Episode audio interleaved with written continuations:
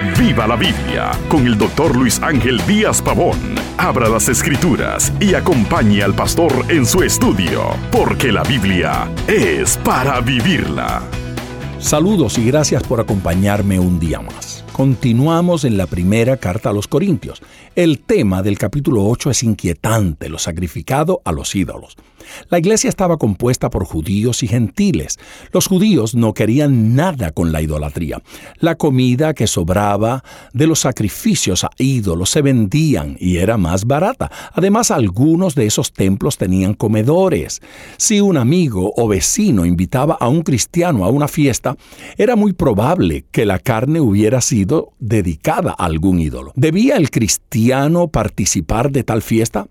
¿Habría algún poder demoníaco en la carne y podría hacerle algún daño al creyente? ¿Contaminaría al cristiano comer esa carne? Pablo delinea principios básicos que deben gobernar nuestra vida cuando se trata de cosas cuestionables. Aquí en el capítulo 8 usa el ejemplo de Cristo e indica que el amor nos debe controlar, de modo que no hagamos tropezar a otros. Pablo nos da cuatro pautas a observar al definir posiciones en cosas cuestionables. La primera, considere su actitud. Demasiado a menudo, los cristianos fuertes que conocen la Biblia se inclinan a envanecerse cuando se relacionan con los cristianos más débiles. Pablo admite, tanto aquí como en Romanos 14, que algunos creyentes son fuertes y maduros en la fe, mientras que otros son débiles y tienen puntos de vista legalistas de la vida cristiana. La máxima del versículo 1 es, el conocimiento envanece, pero el amor edifica. El que piensa que lo sabe todo está admitiendo que no sabe nada. Conocimiento en amor es balance perfecto. La segunda, considere el conocimiento de su hermano. La vida cristiana no puede vivirse a plenitud si se ignora la palabra. Debemos siempre tomar en consideración que algunos cristianos no comprenden las bendiciones de la libertad que tenemos en Cristo. Vivir en esclavitud religiosa y tratar de regular sus vidas con reglas rituales es común en esta Pablo afirma claramente que los ídolos no son reales y que la carne que se les ofrece nunca puede lastimar a nadie, ni al cuerpo ni al espíritu. Hay un solo Dios y Salvador, y adoramos y obedecemos solo a Él. No se dan cuenta de que ningún alimento es pecaminoso en sí mismo y que la carne o la bebida nunca puede hacer de nadie un mejor creyente.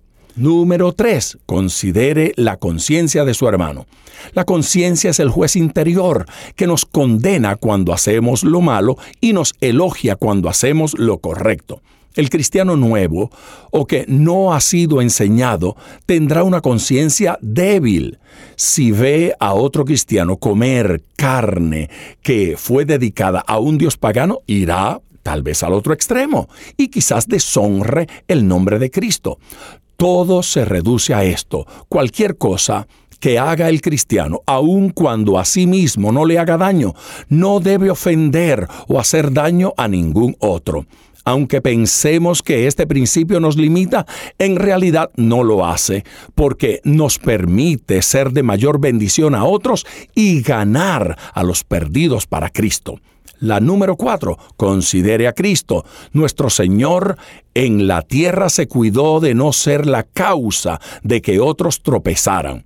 Cristo murió por el cristiano más débil. Por lo tanto, no debemos atrevernos a ser causa de que peque. Pecar contra otro cristiano es pecar contra Cristo. Sí, tenemos libertad como cristianos, pero no estamos en libertad de convertirnos en piedras de tropiezo para otros. Qué tragedia si un cristiano se descarría o si un pecador perdido rechaza a Cristo debido a que un cristiano egoísta hizo uso de sus derechos y dio mal ejemplo. Ninguno busque su propio bien, sino el del otro. Eso lo afirma el apóstol Pablo. Ese es un maravilloso principio a seguirse. Y gracias, nunca olvide, ponga su corazón al estudiar las escrituras porque la Biblia es para vivirla. Acompañe regularmente al Dr. Díaz Pavón en su estudio personal de la Biblia. La experiencia de décadas de ministerio de la palabra son vertidas en cada jornada.